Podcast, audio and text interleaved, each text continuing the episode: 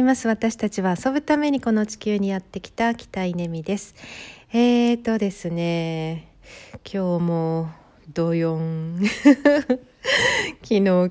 そして来週の水曜日木曜日そしてその次の週の木曜日なんと今月5日間も研修を受けてるんですそれも朝10時から夜6時までいやー678時間研修をなんと月に5本も受けないと取れない資格があるんですね。それは何かっていうと、まあ、子供たちに7つの習慣 J を届けるっていうことなんですけどいや今月だけじゃなくて実は11月にも同じことをしていてですね、えー、まあだから合計10日間ぐらいの研修受けてるんですよね。まあ、参りました。もう、こうね、あの、研修をするのは楽ですけどね、楽しいし、えー、受けるのがこんなにも大変だっていうことを味わってますね。なんだろうな、まあ、オンラインでね、あの、1日8時間、まあ、椅子に座ってるっていうことの苦痛さよっていう感じなんですよね。まあ、内容はもちろんあのとってもあの大事なことだし、えー、改めて7つの習慣について学び直していて、えー、すごくこれってあの私あの役に立ってるなっていうか使わせていただいてるなっていうことも確認できたしなんだろうあの子どもたちに伝えていきたいという気持ちは、まあ、すごい高まるしいいんですけど何がこんなに苦痛かっていうことをちょっと分析してみました。えー、っとねうん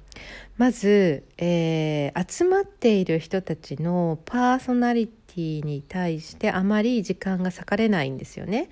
あのつまりどういうことかっていうと一人一人が何を考えているかっていうことを、まあ、どんなキャリアの持ち主かとか今何してるかも含めてですけど、えー、まあ、じっくり対話する時間がないんですよね。まあ、プレゼンみたいなのありますよ。こう自己紹介、なぜ7つの習慣をやりたいと思ったかみたいな思いのプレゼンをしてくださいみたいなのはあるんだけど、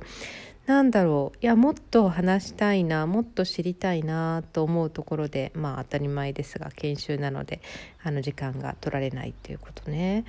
でそれによって何でなんなんていうのかな並んでるな学んでる仲間との一体感みたいなことがないまま、まあ、授業が進んでいくんですけどうんとあともう一つねああこれは本当になと思うのはロープレですよね、まあ、ロープレにすっごい時間を取ってくれていて、まあ、それはとってもあの流れとしてはあのティーチングずっと受け続けるよりも何倍も何倍も役に立つんですけど。ただなんだろう実際の授業は子ども向けに行うものなので、えー、っと私は実際にもう行っているのを考えると、まあ、ロープレってもうあくまでもこうなんちゃってなんですよね。あの大人たちを対象にうんなんていうのかな、まあ、ごっこするわけですけど。いやこれはね実際に子どもたちにあのやってる場面を今なら録画できるので録画して提出してそれに対するフィードバックをもらったら何倍もあの学びになるなと思ったりですね。まあとにかくうるさいババアなんです。